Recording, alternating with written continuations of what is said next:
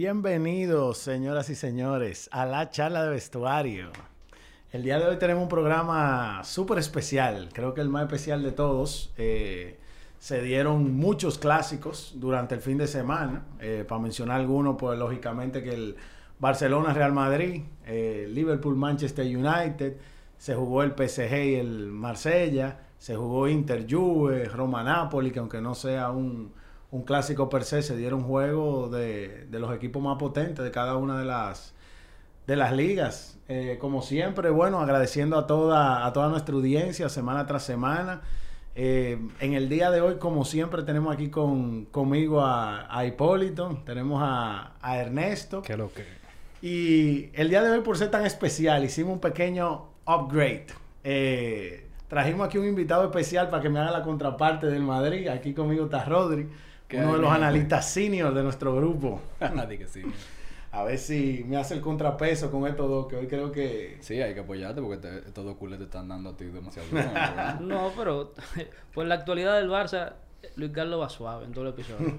Por el momento voy suave. El Madrid sí. ha, tropezado muy poco en lo que va de temporada, pero estamos esperando. La temporada es joven todavía. Ojalá y sigan esperando la no, y la verdad que, oye, señores, vamos a empezar, vamos a empezar de una vez. Y yo creo que, que qué más eh, o qué mejor forma de empezar que con los pronósticos que nosotros dimos el capítulo pasado, pues eh, Hipólito se fue 100%, resultado exacto. Sí, pero esas son de las, las victorias que tú no quieres. porque lo dije incluso en el episodio anterior, como que yo tengo un pronóstico analizado, pero no lo quiero dar porque va en contra de lo que yo quiero que pase. Y eso es lo que Ernesto dice, que, que el Barça poco a poco está cayendo ya en esa mentalidad de que ya... Yo no voy a decir que tengo una mentalidad perdedora, per se, pero ya ese tipo de resultados en la actualidad no me sorprende. Al revés, me lo espero, me lo espero. No es lo que mi corazón quiere, pero mi mente eso es lo que me dice y, efectivamente. Yo, yo entendía que el Barça no se iba en blanco en su casa, pero el Barça no iba a ganar ese partido, punto. Eso, esa fue mi, eso fue lo que yo pensé. Y eso es lo preocupante, que poco a poco, eh, bueno, nosotros los fanáticos del Barcelona nos estamos acostumbrando a eso. Un paréntesis, o sea, todo el que oyó el episodio pasado y, y apuesta cobró, porque los pronósticos fueron, Luis Carlos dio 3-1 a favor del Madrid, yo di 3-1 a favor del Madrid, y Hipólito que la pegó dio 2-1 a favor del Madrid. O sea, que el que jugó que los ambos marcan o que el Madrid gana. Que manden algo. No, pero fue- fueron muy buenos pronósticos. La verdad que yo me inclinaba, inclinaba más por el, por el Hipólito.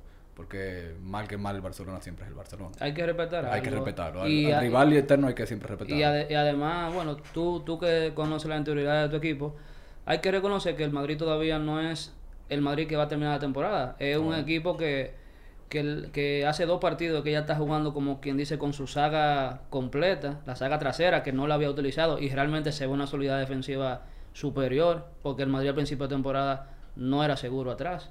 Sí, pero es un, es un equipo que se nota que todavía está en construcción y está, que está evolucionando. Porque hay muchos jugadores que son jóvenes y que lo que están arrancando. Y hay mucho, muchas posiciones que todavía que, que están deficientes.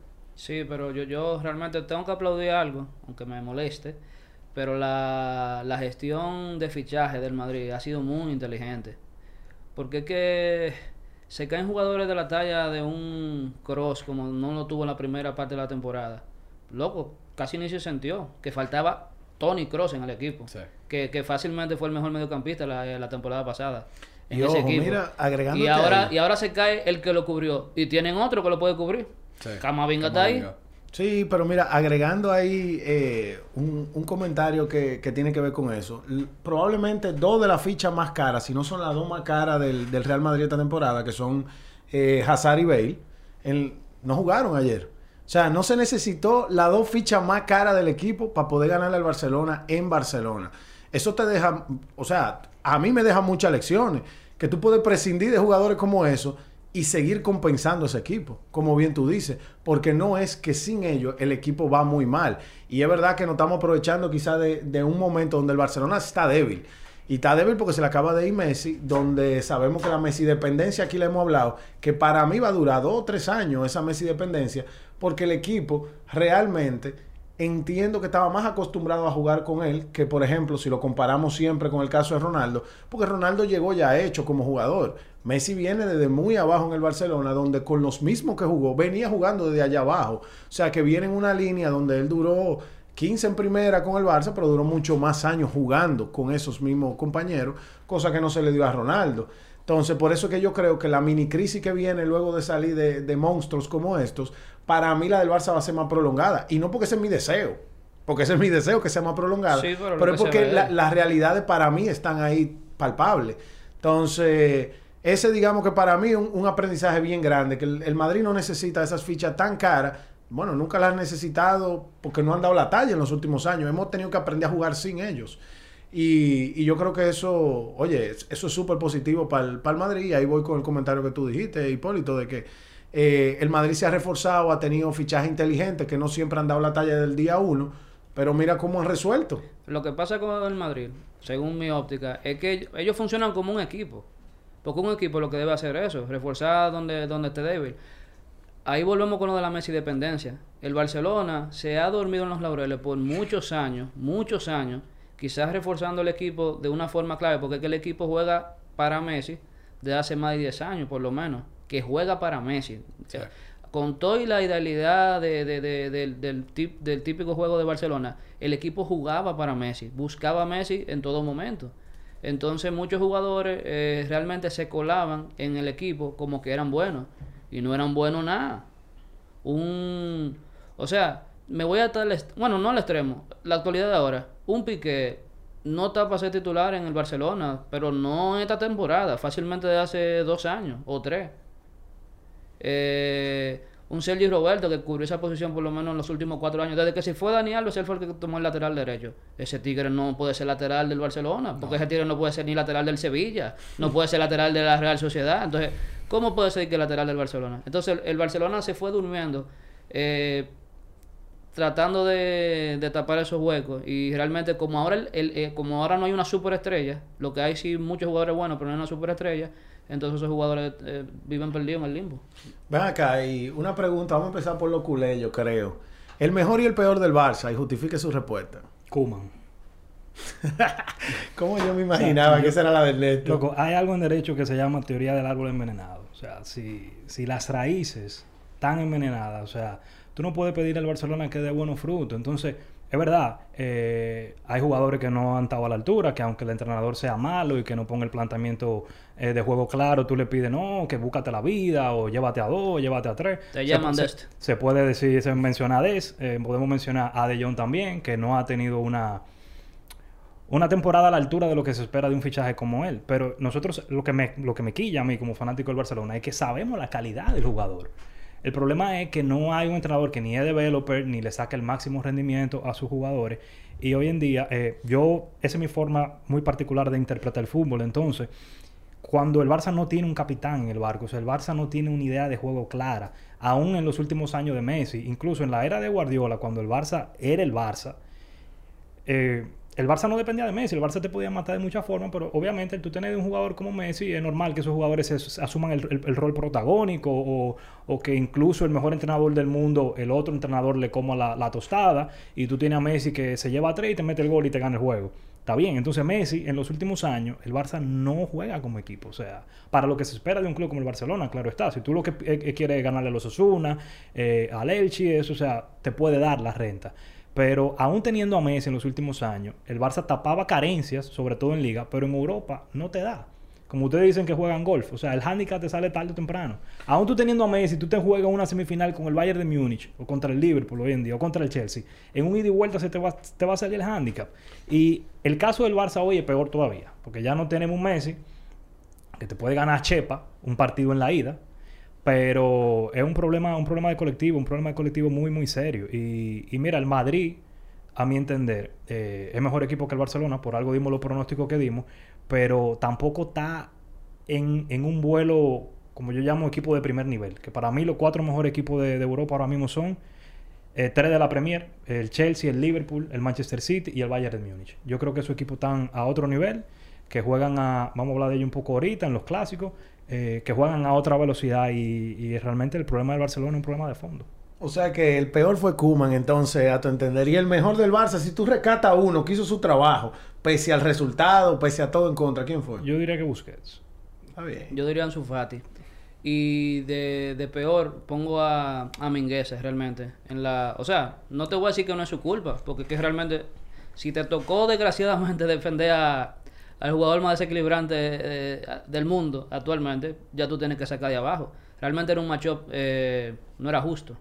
Y ahí pero falló fue, el entrenador. pero, pero ahí falló el Sí. entrenador. Y Ahí- nosotros lo dijimos, viejo, tú tienes a un lateral derecho, sea bueno o sea malo, pero es su posición natural en la que juega, ponlo a él, Sí. ponlo a Desi, pero no lo puso. Y eso que a mí me molesta criticar a Mingueza, porque ustedes saben que yo soy un abanderado de él, pero las mejores, los mejores performances de Mingueza han sido cuando él cubre uno de, los- uno de las dos partes de centrales. Claro. Él no ha rendido en el primer partido de Pero es que hasta el físico de, él no es de lateral. Los laterales Correcto, todo el mundo sabe que son correcto. jugadores rápidos, más habilidosos, driblean más. Quizás más pequeños. Minguez es una torre. Pues son, es sí, una torre. son jugadores que tienen que subir y bajar, eh, o sea, subir a atacar y bajar al mismo tiempo. O sea, no, no pueden estar, no- o sea, no, no son mole. O sea, lo que, lo que que Vinicio flaco, hizo con ese rápido. hombre, nada más en 45 minutos, que gracias a Dios por lo menos nada más fue en 45 minutos, eso, eso dio eh, vergüenza ajena. Sí. Vergüenza ajena. Por eso, mira, por eso yo ahora, en, en esta ocasión, eh, estoy de acuerdo con, con Ernesto. No siempre estoy de acuerdo que la culpa es todo de, de Kuman, pero para este juego la tuvo Kuman. Porque es que el planteamiento que hizo fue ma- muy malo. Se puso a inventar con cosas que no... De... ¿Cómo tú pones a un, a un Dest de delantero teniendo ot- otro jugador en, en la banca? El mismo Kun Agüero. Sí, viene de una, de una, una lesión, pero... Si no es para jugar con el Madrid, ¿para qué lo trajeron? Exactamente. Eh, y pe- el, el mismo, perdón, el mismo No. Min- Mingueza, él, como tú dices, es un jugador que es lento. Entonces tú no puedes poner un jugador lento a defender a un jugador Al que más es- rápido, al más rápido. Y no puede. Entonces le- la, la, el- el- la batalla táctica, aquí la perdió Kuman en este juego. Sí, pero mira, yo ahí tengo que interrumpir porque es que yo pienso muy diferente a eso. Yo también soy de lo que dice que, sí, es verdad, los entrenadores tienen su gran culpa, yo siempre he dicho, y que el entrenador es el director de orquesta, pero si el director de orquesta igual hace su trabajo y el de, no sé, eh, el, violín, violín. se le olvidó una de las cuerdas o, la- o- o la tocó mal, eso no es culpa del director de orquesta en ese momento y la pieza está dañada completa. Sí, claro. Ahora, ¿por qué digo esto en este caso? Yo de verdad, y, y viví el- la gran mayoría del partido, porque el partido no fue un partido tranquilo. El Madrid para dar los primeros tres pases en línea, que no nos hayan robado el balón, yo creo que tardaron más de 30 minutos. Entonces, algo bien hizo Coleman. No sé si fue que los jugadores, pues son clásicos, pues son orgullosos y dijeron a mí en intensidad al menos no me van a ganar, serán mejores o más rápidos que yo, pero en intensidad no me ganan. Pero yo por primera vez, yo vi por mucha parte del juego que realmente el Real Madrid no sabía cómo No, sacar no. el balón, no sabía. In- inclusive en los saques de banda yo, yo me estaba frustrando, me estaba encojonando, perdón por la palabra, pero era porque, No, no, óyeme, ábrete, ábrete, ábrete. lo- los saques de banda eran todos ahí, o sea, a, a- Pero a- a- a menos de dos metros. Y tú veías- y no podían, o sea, sacaban de la banda, uno, un jugador en Madrid tocaba la bola y ya ahí mismo se la quitaban. No, no, y ahí donde vamos. Para mí fue una intrusión de Koeman el que jugaran de esa forma. Ya al final, eh, como dijo el Neto, el handicap le salió. Porque el que tuvo la oportunidad de gol fue un defensor. Y los defensas despejan balones, no meten goles. es muy raro un defensa que te los meta. Entonces, Des, que sí hemos visto que ha metido goles y podemos eh, ir a la videoteca a ver No, los goles de Estados la- Unidos. Dio la asistencia del único gol. Pero entonces ahí es donde voy. Des, realmente, su pecado fue que hizo lo que está acostumbrado a hacer desde muy chiquito, que ser defensor y despejar el balón y lo despejó, pero en la portería en contraria. Entonces, ese gol cambia el partido completamente, porque el Madrid no es que se lo estaba creyendo cuando cayó el gol. No, no. Eso fue un contragolpe que en verdad, entre un Benzema, un Rodrigo, un Vinicio, no había defensa para coger esos tres jugadores en un contragolpe bien El hecho. mismo alaba un avión. Sí, sí, sí. Porque sí. ese sí jugó lateral, antes de, de también ser central. Entonces, ahí, final- ahí donde yo rescato un poquito lo de Koeman. No estoy diciendo que él no tenga parte de la culpa. No, yo no, lo que no. digo es que quizá el máximo responsable para mí no fue. Porque yo estaba esperando un Barcelona al cual nosotros le podíamos meter los tres goles que yo Edgar, dije pero que el tú- día anterior. Y metimos un último gol, fue al finalito cuando ya el Barça estaba desesperado de echar adelante. Pero no fue que le íbamos a meter dos goles porque sí. Pero que tú te estás cantando y llorando. Porque esa gran intensidad que vimos al principio, para mí no fue necesariamente una instrucción del entrenador. Es como tú bien dices, es un clásico y tú al principio ellos la estaban creyendo. No, Hipólito. Sí, pero... el- Estaban bien posicionados en el ahí, lado del Madrid. ahí yo tengo que darle el beneficio a, a Ernesto, porque el problema es ese, que nosotros presionamos, pero acuérdate que cuando nosotros jugamos, ¿qué decíamos? Que a mí, a mí me, va, me van a ganar porque juegan mejor, pero no porque corren más que yo. Tú tienes que compensar lo que tú no tienes con algo. Y realmente Las pocas oportunidades que tuvimos fue por eso, por, por eh, posesiones rápidas que tuvimos y algo se dio. Pero ¿qué pasa? Que cuando tenemos la bola no sabemos qué hacer con ella. Entonces, tú no, no hay un criterio de cómo atacar, de por dónde abrir. Eh, dime tú, hay que tener a, lo- a- a los interiores o, a los extremos en, en oportunidades quizá uno contra uno. ¿Pero para qué? ¿Qué va a hacer Des contra un Alaba, por ejemplo? ¿O qué va a hacer Memphis, que no es extremo, que lo que es centro, eh, cubriéndote un Luca Vázquez o, o Mendy, por Dios? No iba a pasar nada, no iba a pasar nada. O sea, no hay triangulaciones, no hay nada. Las ocasiones que hubieron fueron por, por falla de ustedes, básicamente. El Barcelona no hizo una jugada pensada o, o dirigida. Una jugada de fútbol. Mira, Sí, para mí lo que le faltó fue de tres cuartos de cancha, faltó un poquito de creatividad y esa te la doy. Pero realmente No, faltó mucha creatividad. fa- faltó O sea, creatividad, pero la creatividad del- no solamente vino de Coleman. Está bien, pero las jugadas del Barcelona, como muy bien dice Hipólito, o sea, son jugadas de inercia. O sea, son jugadas De de, porque tú inercia, eres el. Barcelona y, y tú tengas un clásico y, y tú te vives la movie y te van a llegar y ni siquiera llegaron uno a uno, claro, incluso que vimos el juego juntos, los cuatro. Antes de que el Madrid metiera el gol, yo te lo decía, o sea, que el Barcelona no daba sensación de peligro porque no sabe qué hacer con la pelota. Entonces, eh, el Barça tiene un, o sea, un estilo de juego a lo que aspira muy peculiar. Entonces, ese estilo de juego tiene que estar demasiado trabajado si tú quieres ser un equipo top. Entonces, el Barça a veces con la pelota, eh, como dice Hipólito, no sabe qué hacer. Hay veces que está presionado y entonces el, winger lo que hace es que pitolea en vez de dar el pase para atrás y, volver a la jugada o cambiar de lado. Y, o sea, son muchos conceptos que, que no.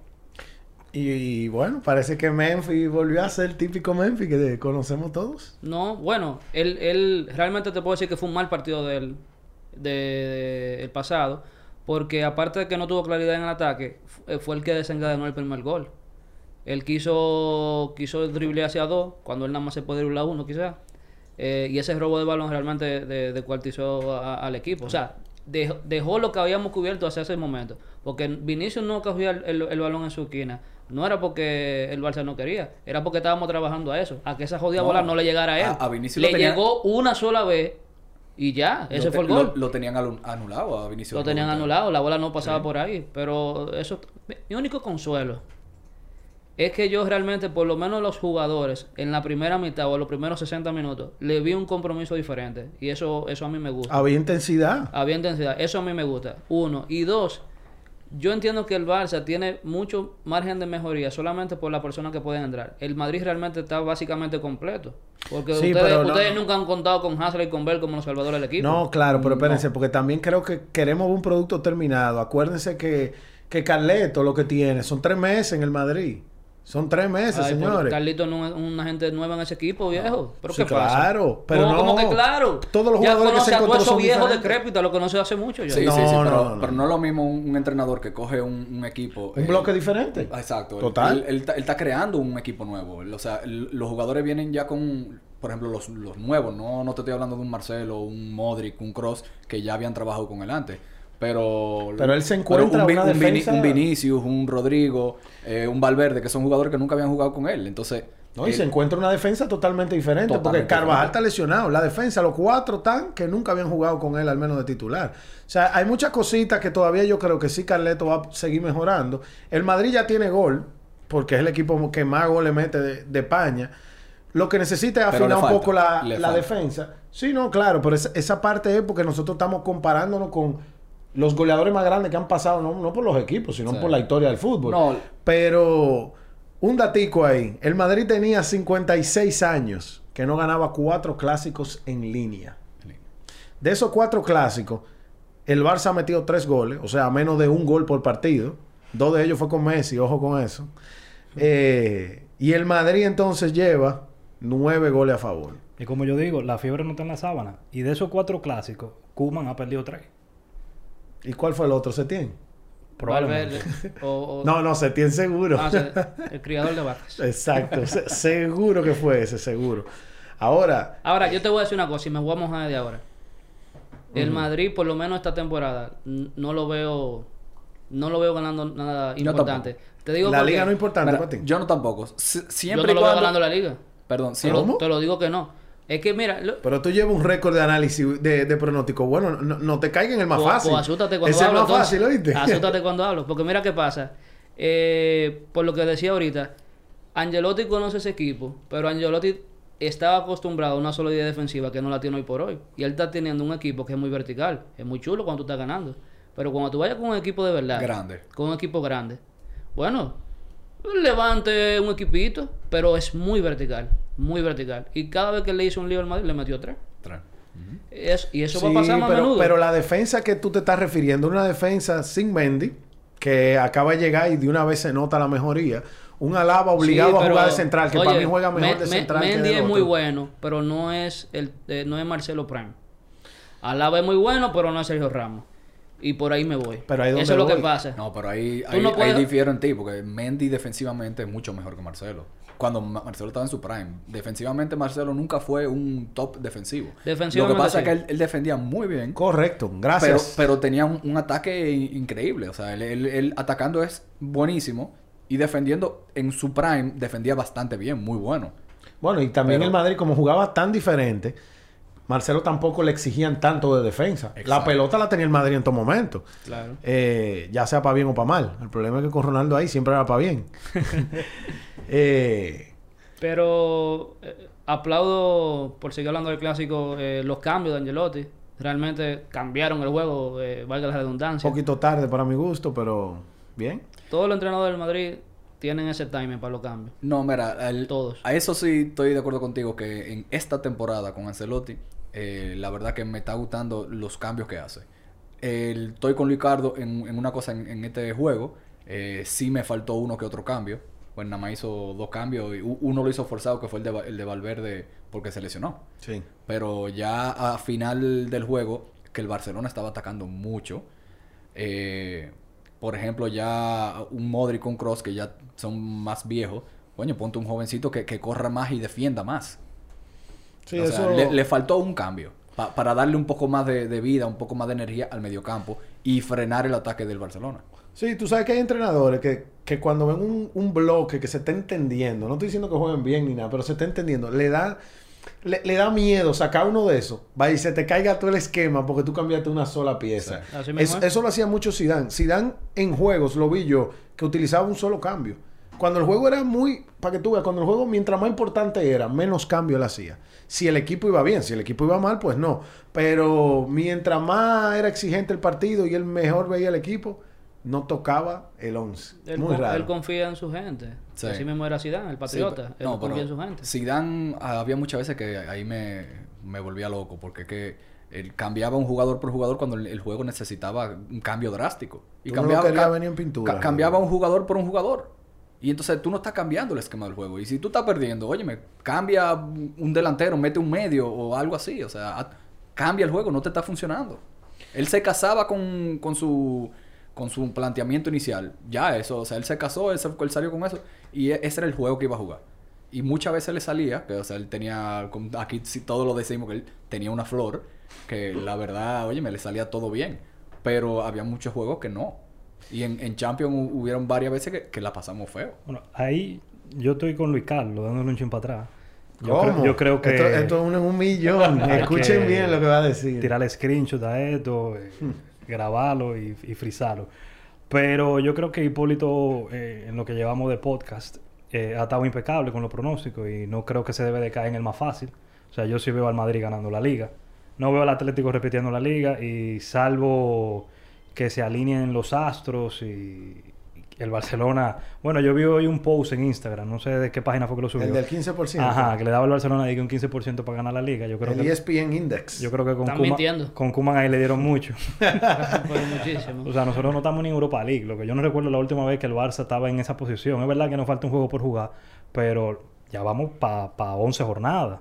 Sí. Esto va avanzando rápido, poco a poco. Y, y yo realmente creo que al Madrid le da. O sea, le da y le Y sobra. ojo, que si ganan el partido que tienen aplazado, lo que están es empate en el sexto lugar. O sea, no es que la Europa League te llegue automático por ganar el aplazado. O sea, es que dependen ya de otros resultados. Exacto. O sea, hay muchos equipos que... Por eso es que a mí me enquilla. O sea, cuando Kuman dice que, que no, que no hay plantilla. Y, y el mismo Piqué, que por eso de ese día, mira, yo lo nunca había tenido esa animadversión con él, pero de ese día lo borré con Cruz Raya. Desde el día que nosotros perdimos en un juego, no recuerdo cuál. Y que él dijo, esto es lo que hay. O sea, loco. Ojo, pero mira, quizá Tú dijo no algo que no debió Contra el decirlo. Atlético pero- de Madrid fue. Sí, sí. Pero quizás no, no debió decirlo, pero no se ha demostrado que haya dicho mentira. Porque al final no es que el, el Barça no tiene jugadores Gar- para tener un Luis mejor Gar- juego. Él, él- él- el que menos debe hablar. Es el más cagón del equipo entero ahora mismo. Bueno, quizás ahora mismo, Porque pero él, se ha ganado el derecho él de opinar. él debería coger la bandera. Que está llamado a Z del presidente del Barcelona, o sea, por lío. Piqué. Eso va. No. Te digo la verdad, yo estoy feliz porque No, No, no, no, yo tú- a Piqué lo odio, la verdad que le, le tengo una, Una una, tirria. una tirria, la verdad, porque es que es un jugador, como jugador es muy bueno.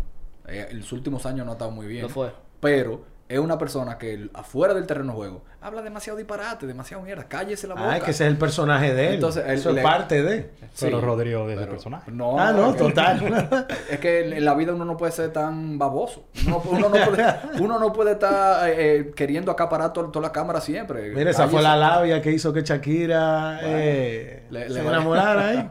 Consi- Miren, consiguió que le bailaran el El guaca guaca guaca. guaca. ¿cuál fue el jugador que sale más reforzado del clásico? ¿Quién fue ya? Alaba, Alaba. Alaba por Alaba. mucho. Alaba. Sí, Alaba por Ahí no mucho. hay dudas. Sí, no, sí, porque es- eh, él también salvó una bola en la línea, ¿no se acuerdan de eso? Sí, sí, sí, sí. O sea, eh, fue, un De- par- al- fue el- de 10 de 10. Del tiro de Ansu 10 de Fati. 10. Ese, ese se la lava del, del Múnich que ustedes compraron.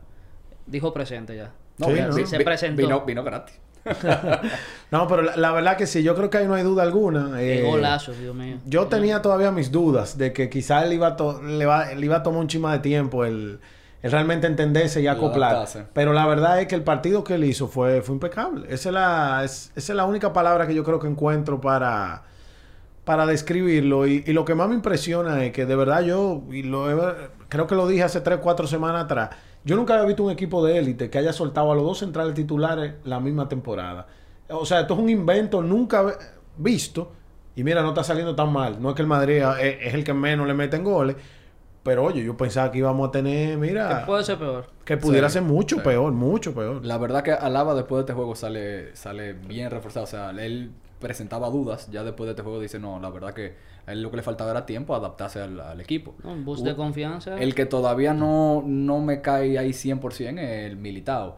Militao es muy es bueno defensivamente, muy bueno, pero ahí tiene carencias. Eh, a la hora de salir con el pie... Yo prefiero a Nacho al lado de Alaba. Es posible. Yo prefiero Yo ir a Nacho eh, al, lado, al lado de Alaba. Porque es que Militao defiende muy bien. Pero él tiene carencias a la hora de, de jugar con el pie. Y un, un central que cuando a la hora de sa- salir, el, el- sacar el balón de atrás, que, que venga un jugador, o sea, él...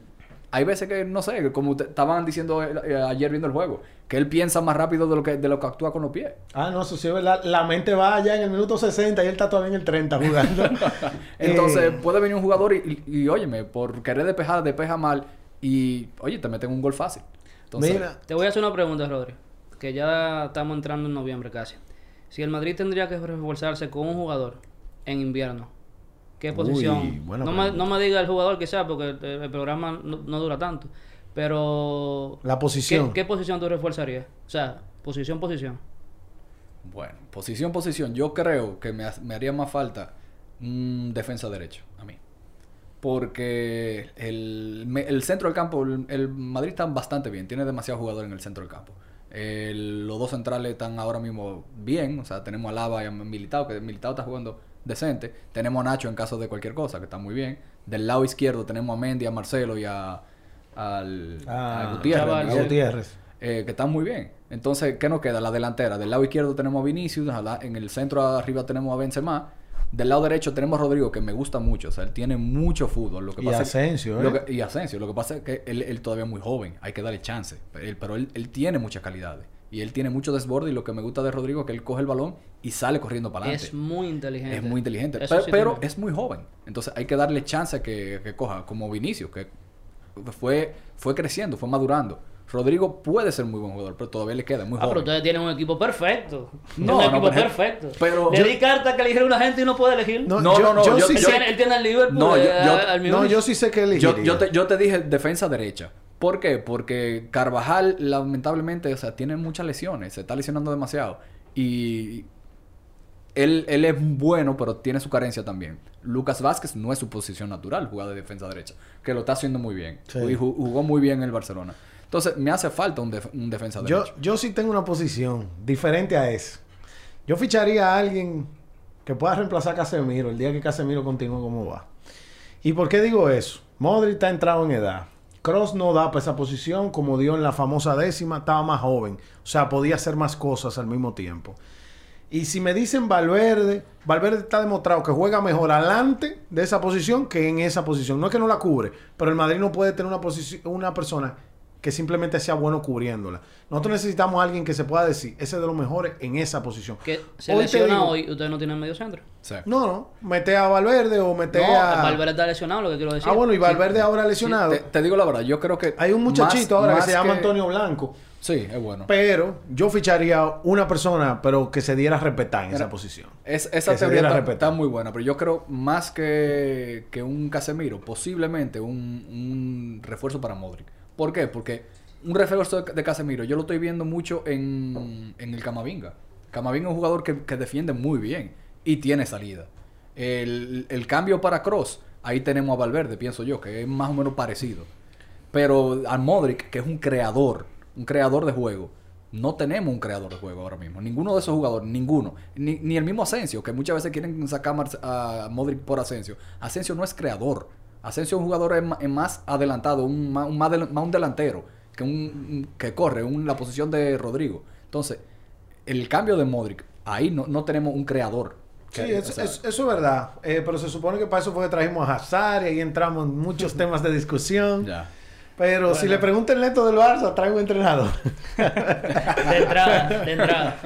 Así es. Bueno, Luis, los demás clásicos, ¿qué, Bueno, bueno, vamos a empezar con el más controversial y yo creo que el que más a la gente le, le, le gustaría. Bueno, el Manchester United recibió probablemente una de las goleadas más dolorosas de su historia. 5-0 en su casa, en Old Trafford, eh, de mano del Liverpool, que quizá eso, esa es la mejor, de, de todo lo malo que hay, lo mejor fue que fue el Liverpool que lo goleó, porque si lo hubiera goleado eh, otro equipo, pues eh, quizá no se justifica tanto. No con esto yo justifico que nadie le haga una manito en casa a nadie. No. Pero, Y menos porque es el, clásico de Inglaterra. exacto, ¿Te acuerdas pero cómo estábamos buscando rating? Que creíamos que el, el- el- el juego de fútbol que más rating tenía era el Real Madrid y Barcelona. Y terminó siendo el Manchester United y Liverpool. Sí, sí, la, la Premier obviamente tiene más, más audiencia general, pero habría que ver si los chinos en esta, la aguja la movieron con el clásico. sí. Pero la verdad que nada, podemos hablar un chin de eso, porque el Manchester United, eh, oye, está inmerso en una crisis.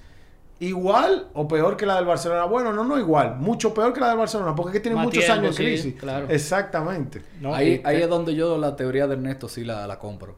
Porque un, un equipo con tantas figuras, tantos jugadores buenos. o sea, coño, el Manchester United tiene muchos jugadores buenos. Nombre por buenos. nombre. Nombre por nombre muy bueno. Sí. Sale con quien sea, Ahí nombre lo que quiere decir que lo que le falta es táctica, que la preparación. Entonces, un entrenador mejor, o sea, lo necesitan urgente. Barcelona parte 2. O sea, nosotros tenemos un amigo que es especialista en el Manchester United.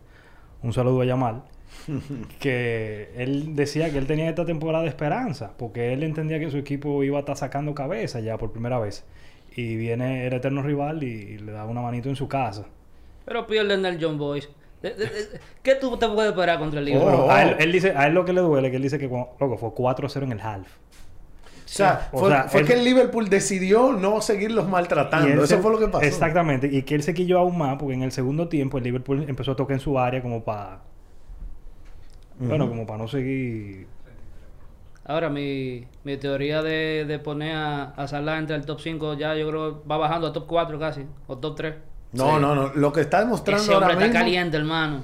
Y que No. la calidad, como ha subido eh, eh, exponencialmente, eso, eso da grima. Sí, O sea, la- está- las definiciones que él está haciendo. está O sea, yo, momento yo de estoy oro. viendo a, a Messi en sus mejores momentos. Sí, Mira, está, Viéndolo ahora mismo. está en Te- un momento de oro ahora mismo. Está jugando su mejor Te, fútbol. te voy a dar un par de datos para que nos riamos juntos aquí con, con las cosas de Salah.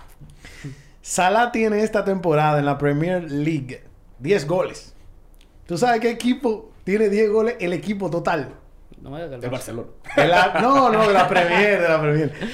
El Arsenal tiene 10 goles totales. Salah Oh, solo tiene 10. El Tottenham tiene 9, el Brighton tiene 9, el Wolves tiene 9, el Leeds tiene 8, el Southampton tiene 8, el Burnley tiene 7 y el Norwich tiene 2. O sea, Salah solo Casi tiene mi- más goles que la mitad de la, la tabla mitad de la completa tabla. de la, de la Premier. Él solo. Y, y tú me dirás, no, que porque el, la Premier en eso no es igual que en la Liga Española. Por ejemplo, a Cristiano se lo- siempre se le se le criticó que esa, e- esos grandes performances y, y esos números que acumuló eran contra equipos de media tabla para abajo, pero no es así. En, en- en la primera hay como nueve equipos de, de mucha calidad, pero estamos hablando que, que eh, Salah le mete dos al City, que le mete Tres al United, tres al y una asistencia. Y una asistencia. O sea, el Tigre está hervido. Sí, sí, pero mira, ahí es donde una cosa, un dato que me gustaría eh, enfocar, que el- ya la liga se está poniendo buena. Porque ya no es como antes que eran solamente dos equipos que ganaban siempre, el Barcelona y el Madrid. Ahora ya, o sea, hay equipos que, bueno, el, el- el líder de la liga es el Real. Real La Real Sociedad. Sociedad. Y hay jugadores, o sea, el Barcelona está en noveno, ¿no es? Sí. O sea, No, no. Gracias por recordar. El, el Barça, el hay que Barça tirar su puya de vez en cuando. No, el Barça tiene su pelea ahí, cabeza con cabeza. Entonces, Con el con el Osasuna, Lo- no, lo- el Rayo. lo que el quiero partido decir, del Rayo y el Barcelona ha definido el octavo Ah, lugar, señor. Ahora son toques de queda. Sí, pero lo que quería decir es que, o sea, sí, el- la liga perdió a los dos mejores jugadores del- de- del mundo en su tiempo, que eran Messi y Cristiano. Pero el, ahora ha ganado otra cosa que es la competitiva. O sea, que la liga se está viendo más eh, emocionante. ¿Por qué? Porque, óyeme, ya tú no sabes que cualquier equipito le gana al Barcelona o al Madrid.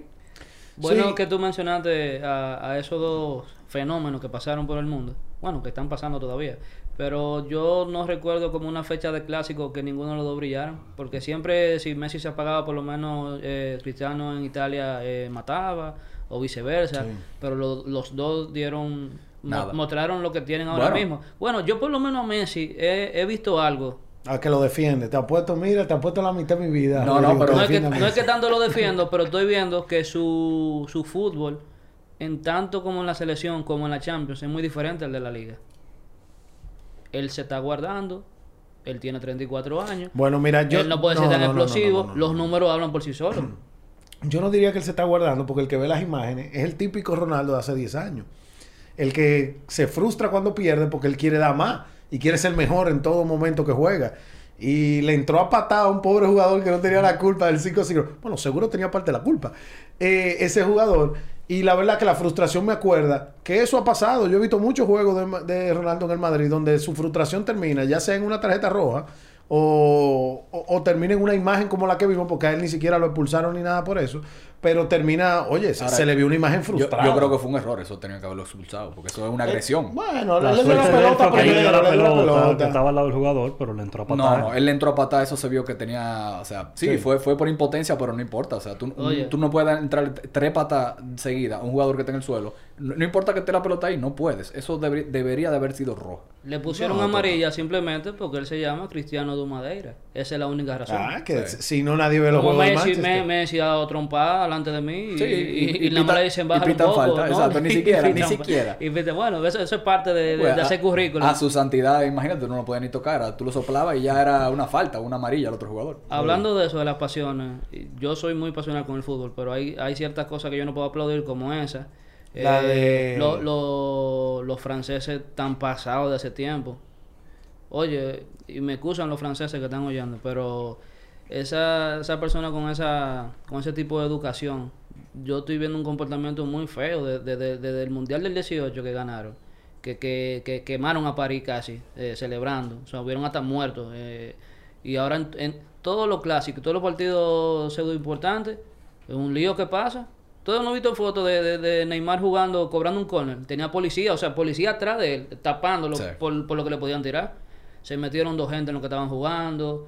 Una locura. Y eso es todos los partidos. Tuve un partido de, de, de, el Niza, es la misma vaina. O sea, Bueno, yo vi una... tan, tan loco. Pero para que tú Pero, entraron dos dos gente del público a, a ese PSG Marsella y Messi nunca entró al juego. para que tú veas. No te pases, no te pases. De lo de Barcelona. Pero mira, eso, eso no solamente en- eh, pasa en, el- en el fútbol francés. También yo estaba viendo un video hoy de, de los hinchas del Tottenham contra los hinchas de... O sea, que parece que abrieron una, una puerta que dividía donde, donde entraban los, los fanáticos del Tottenham y donde entraban los fanáticos del otro equipo. No me acuerdo cuál era, Montpellier. No, eh, Montpellier es francés. Eh, otro, equipo. otro. Oye, me se, se estaban entrando a botellazos y a... y, eh, eso no, no debería de pasar, no debería de ser. No, y, y la verdad que también en España se dio un capítulo feo, porque en la salida de Coman del, del clásico, bueno, ha sido la comidilla del día de hoy. Se ha hablado más de eso que de lo que realmente ocurrió en el partido. Sí, sorprendentemente. Donde los fanáticos arremetieron contra Koeman. Contra Koeman. Ellos ven, al menos ese grupito, que el principal responsable era él. Y oye, tú puedes opinar, tú puedes tener pancarta, le puedes vocear lo que tú quieras, hay libertad de expresión. Pero, oye, pero- se- se- tuvo la seguridad de él y creo que andaba con una persona de su familia en el Sí, carro, su ¿verdad? Estaba la esposa y creo que un, Ah, un- un nieto o un hijo. Y, y la verdad es que primero la seguridad paupérrima del club, Ha habido pero fallos, porque eso no, eso no. Usted sabe que ese hombre es ahora mismo el most wanted en, en Barcelona.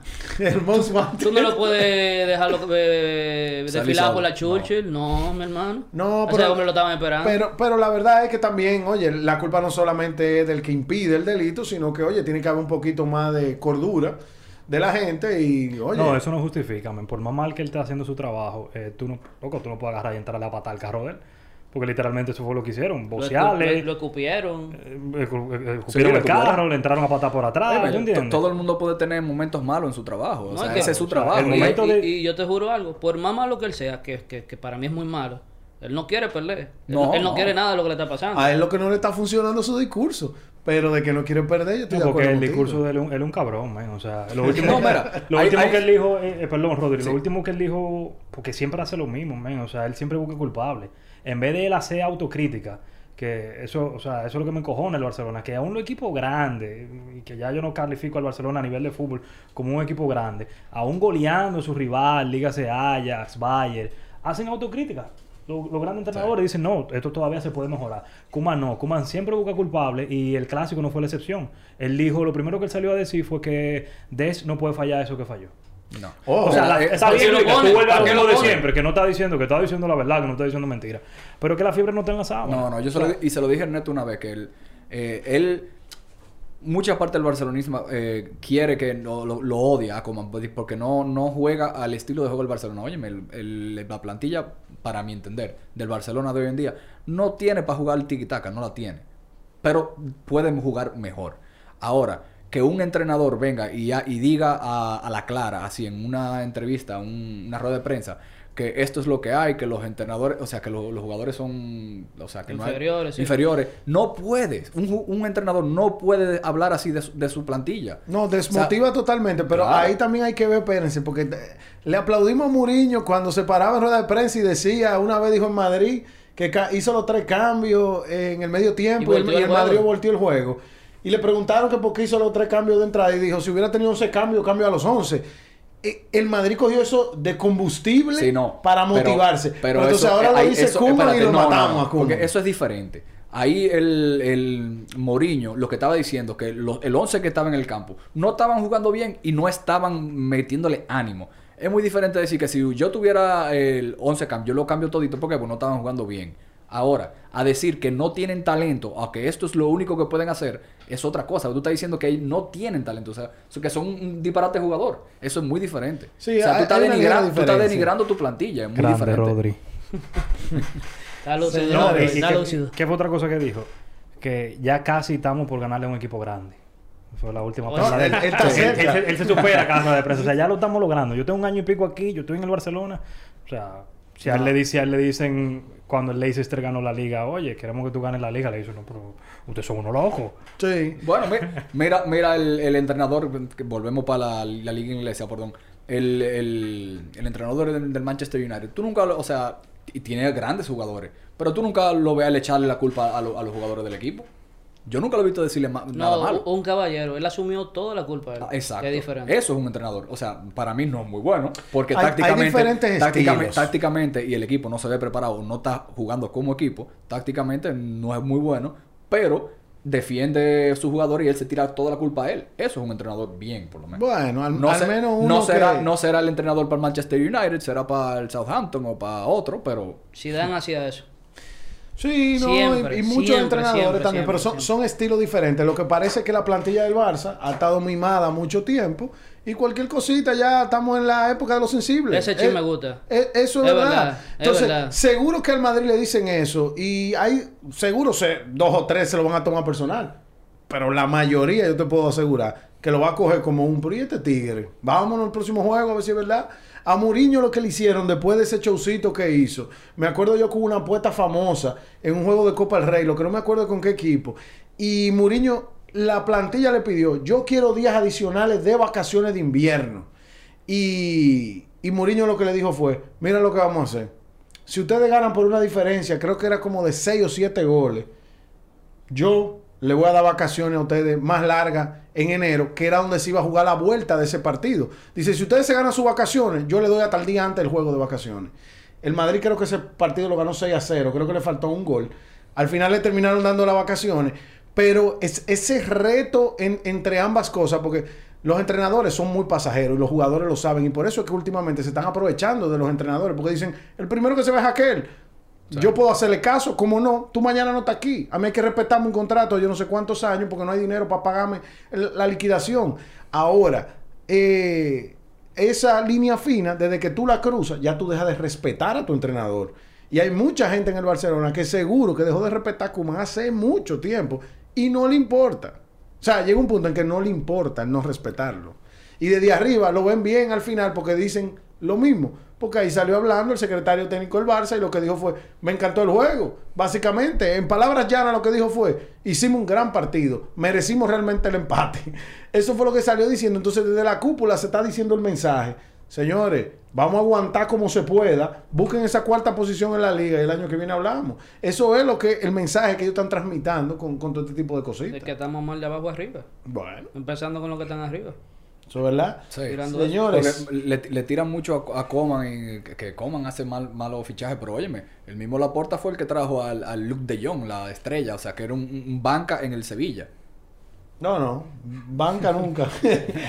Aunque sea titular de Leganés como Brightwell. ni lo convocaba. Señores, nos quedan escasos minutos. Eh, la liga italiana se puso muy buena. Eh, no hubo un cambio de liderato, pero a nivel de puntos se igualó. El Milán igualó al Napoli en el primer lugar. Hubieron dos juegos, digamos que trascendentes en esa, en esa liga, que fue el Inter de Milán y la Juve. Que empataron. Sí. Y ese Bueno, juego pasó un la- empate. La, la, Juve está, está muy pobre, de, o sea, ¿no? en el último, o sea, me sorprende como un equipo de, de, de estar llegando a semifinales de Champions a los últimos dos o tres años tan que no. Ellos tenían eh, ausencias, la han ido recobrando y realmente desde, que las recobraron ellos también han mejorado un poco en la carrera porque ellos se, se vieron muy abajo. Esa gente al principio de temporada estaba de, de 17, así como se oye. y- Sí, 16 empezaron en- con en dos o tres juegos muy malos. Pero ellos, ellos van a coger vuelo, pero eh, le va a tocar. Le va a tocar. Y Roma y Napoli jugaron, que Napoli es el líder con el Milán. Y ese juego también pasó empate, 0-0. O sea, al Milán se le unieron todas las estrellas, hubo un eclipse. y ellos aprovecharon lo suyo y ganaron de visita. Que, oye, cualquier visita es complicado. O sea, no- uno no puede desmeritar eso. Le metieron cuatro goles al Boloña. Simplemente ahí para asegurar la primera plaza. Sí, eh, ese partido que se avecina, eh, dos o tres semanas, tú me Dos, dos semanas. Inter, Inter y, y Milan. Ese va a ser el partido. Y ojo, no, espérate, que el 31 de octubre juega Roma y Milán. No, por ahí vienen unos, unos juegos duros. No, parece que entre octubre y el principio de noviembre se va a ver mucha, eh, digamos que, que muchas cosas que pudieran decidir algunas liguitas. Y Se cerraron las votaciones del Balón de Oro. ya se cerraron. Se cerraron este, hoy, hoy, hoy es lunes. Ya se sabe quién ganó. Ya se sabe quién ganó. Lo que hay que esperar Pero es lo sabemos nosotros. Hay, hay que esperar que lo No, hay, que, hay que esperar la ceremonia, pero ya, ya los votos están dados. La frase que te hizo famoso a ti, Luis Carl. ¿Y Me- cuál fue? Messi siempre Messi. No, el día que eso me haga famoso a mí. No, pero la verdad es que, oye, lo, lo encuentro injusto. Yo, yo Ellos no- dijeron, votemos ahora rápido antes de que se nos vaya la idea de que Messi es el mejor este año. Yo no soy partidario de dar el balón de oro a Messi. Yo tampoco. Esta temporada no. Seguro que vencemos. Y, y no, y no, no por ser anti-barcelonista. No, seguro- o seguro- seguro que Benzema No, no, no es por ser madridista. O sea, eh, óyeme, sí, Benzema puede ser, pero hay otros jugadores también. El, eh, de la- eh, Lewandowski jugó de- demasiado bien. Bueno, Lewandowski esta temporada, vi yo un datico por ahí, que tiene una media goleadora de 1,3 por partido. Wow. Yo creo que ni Messi en su mejor momento. Salaba por ahí también. No, no Y- está y- muy lejos esta y entonces, temporada. y yo lo que digo, por ejemplo, Messi esta temporada con su equipo no ha hecho nada. Y con el Barcelona tampoco hizo nada. Y entonces, ¿qué, qué jugó muy bien? Sí, con, con la selección. Hizo su- lo que nunca había hecho, ganar algo. Fue, fue, fue, O sea, fue lo- modestamente líder, Óyeme, líder que- de goleo de la liga. Te, que lo, te los- lo recuerdo. si exactamente. olvidado. Buen Pero- reminder. Sí, Sí, claro, pero ya, los ya Ernesto, meses, ya o sea, el Ernesto lo dijo aquí. que esa no es la mejor liga del mundo. Entonces, hay un premio para eso que se llama la bota de oro. Y cuando coincide que la bota de oro tú lo hiciste en la liga más competitiva y todo eso, pues entonces yo digo, tiene más peso esos goles. No estoy demeritando esos goles. Pero lo que estoy diciendo es que si ni siquiera ya la liga española, y lo demostró en la Champions, eh, quizá el Madrid dio la cara, pero se notó que el Chelsea era muy superior al final del día. Pero diciendo eso, yo entiendo que eso no debe ser suficiente para tú llevarte ese premio. Lo que pasa es que es un deporte de 11 contra 11. Messi hizo su trabajo en Barcelona, Luis. Pero ¿qué- O sea, ¿quién te dice a ti que Lewandowski no hizo el suyo en su equipo? Claro, él hizo el suyo, pero Messi tiene una, una Copa América donde también hizo su trabajo. Que ese es lo que... Pero ahí es donde vamos con el Lo 11 contra desmarca. 11 de nuevo. Polonia no tenía con qué hacer lo que hizo Argentina. eh, y no es desprestigiando Sudamérica, pero en Sudamérica hay dos, hay dos países y que me excuse el resto. Es Brasil y Argentina. El resto, dependiendo de la época, porque tú te puedes encontrar un gran Uruguay ¿Pero qué unos época? años. ¿Qué época? Vete seis No. años atrás, Chile dominaba la Copa América. Por irnos rápido. Le ganó dos seguidas a la No, Argentina. no, sí, a la Argentina no, ganó la jodida Copa, viejo. No es Sí. Argentina nada más que hay que ganarle. Sí, pero no, no, no me vengan con esa. Yo no, no compro esa. Para mí tiene que ser Lewandowski. Tiene para mí suficiente. Pero, pero también Benzema hay que, hay que ponerlo sobre la mesa. O sea, no se puede descartar simplemente, simplemente porque Messi metió más goles. Yo lo pongo de Cuando Ben- segundo. Benzema ha demostrado que impacta más el juego. ¿Quién Messi? Actualmente sí. No, man. Actualmente En sí. ningún equipo que Messi juegue. Lo que pasa es que El el PSG premio, le balón, faltó. el premio al balón de oro es el año entero, o sea, no son los últimos meses. Y el si, año no vamos entero- los, si no vamos a los últimos meses, ¿verdad? Que Benzema Pero Benzema se ha cargado hasta Francia. Sí. está bien. Sí, a- a digo, Francia, pues, el año eh, entero. eh, es el- válida la comparación. La temporada pasada fue el máximo goleador del, del Real Madrid. Se cargó el Real Madrid porque el Real Madrid no tenía goleadores. Y el único goleador de la temporada pasada era Benzema. Fue. e- Esta, esta premiación va a ser de las más. eh, pol- no polémica, ¿cómo diría? Las más cerradas. Va a ser de las más cerradas. En No, ese no. sentido, porque To- hay. Total, porque no hay un claro favorito. No Mira claro cómo favorito. está alimentando el debate. Los tres, eh, o sea, lo del podio, los tres, los tres son eh, grandes merecedores. Grandes Sí. merecedores. Hay que, hay que ver. Puede ser para mí un... No sé, si se lo dan a Messi yo pienso que es un poco injusto. Puede ser como cuando a Raúl le quitaron su balón de oro, que el coño, hubo, hubo, perdón, hubo, hubo un año que lo merecía y se lo dieron a, a, quiero que- a quién fue, a, Si nos vamos a a, mere- Cannavaro. si nos a vamos Fabio a, Cannavaro. si nos vamos a merecer, hasta Xavi o Iniesta merecieron uno que a Messi le regalaron. Exactamente. Pero digamos que el programa se hace una hora más, eh, más largo si entramos en ese debate. Sí, sí. Bueno, señores, hasta aquí. eh, gracias por llegar hasta aquí nuevamente.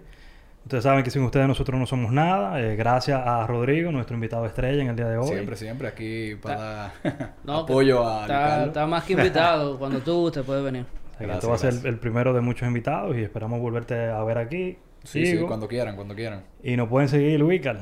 Bueno, en redes sociales, eh, en Twitter estamos arroba vestuario charla, en Instagram en la charla de vestuario y bueno, por correo electrónico para cualquier sugerencia, eh, comentario un poquito más largo, pues nos lo pueden hacer llegar a la charla de vestuario arroba gmail.com.